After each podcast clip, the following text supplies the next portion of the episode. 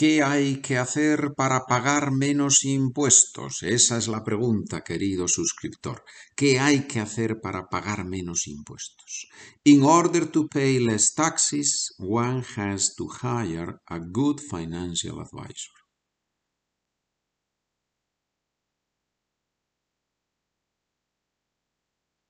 Para pagar menos impuestos hay que contratar a un buen asesor financiero para pagar, in order to, para pagar, para más infinitivo, para pagar menos impuestos, hay que contratar, to hire, contratar a un buen asesor.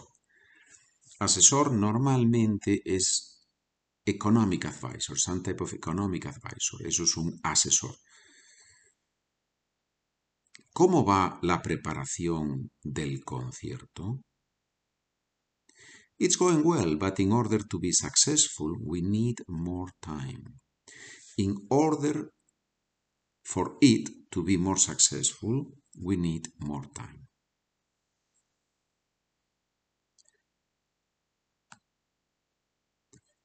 Va bien, pero para que salga bien necesitamos más tiempo. In order for the concert to be successful, para que salga bien, so that it's successful so that in order for it to, para que más subjuntivo, para que salga bien, necesitamos más tiempo. Salir bien, to be successful, to come out well, literally, right?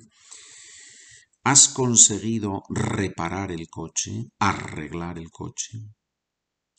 I was not able to do it alone. I had to call a technician so that he would help me in order for him to help me.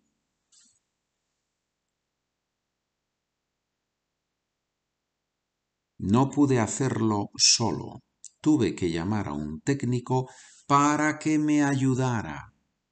Why in this case para que me ayudara imperfecto de subjuntivo? Porque el verbo del que depende está en el pasado. Tuve que llamar a un técnico. I had to tuve que llamar a un técnico para que me ayudara. Tengo que llamar a un técnico para que me ayude. Presente, presente. Tengo que me ayude. Tuve que me ayudara. Indefinido, imperfecto de subjuntivo. Bonito, elegante. Me parece. ¿Qué vais a hacer ahora con tres niños? So they already had two children, the third one comes. ¿Qué vais a hacer ahora con tres niños? The first month, the mother, my mother, sorry, my mother will come to help us.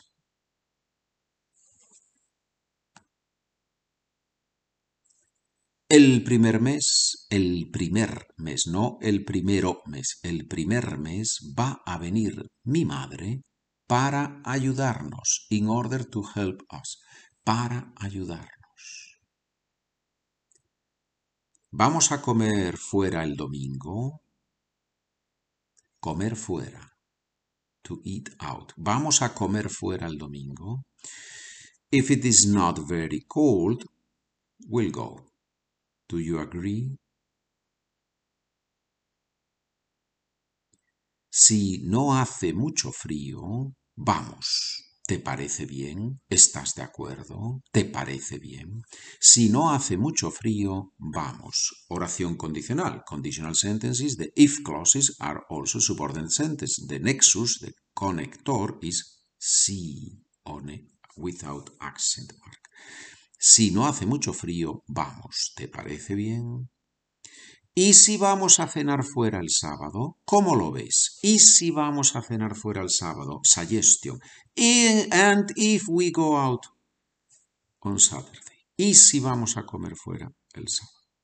If I didn't have to work on Sunday, I would do it happily.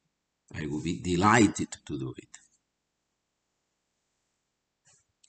Si no tuviera que trabajar el domingo, lo haría encantado. If you're a lady, you wouldn't say encantado, you would say encantada.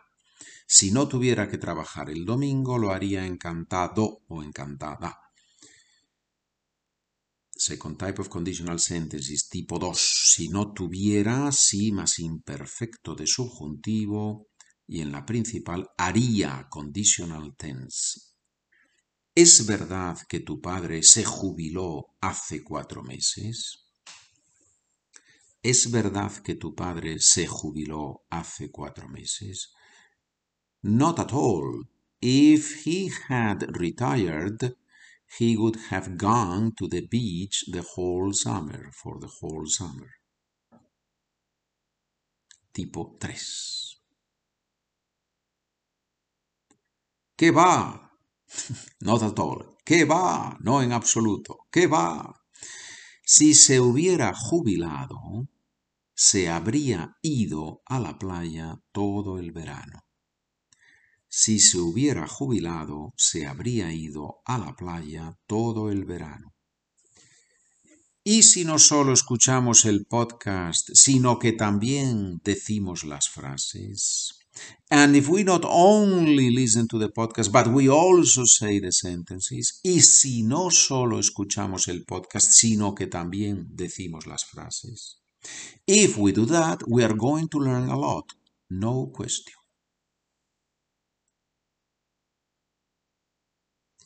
Si hacemos eso, vamos a aprender mucho, sin duda.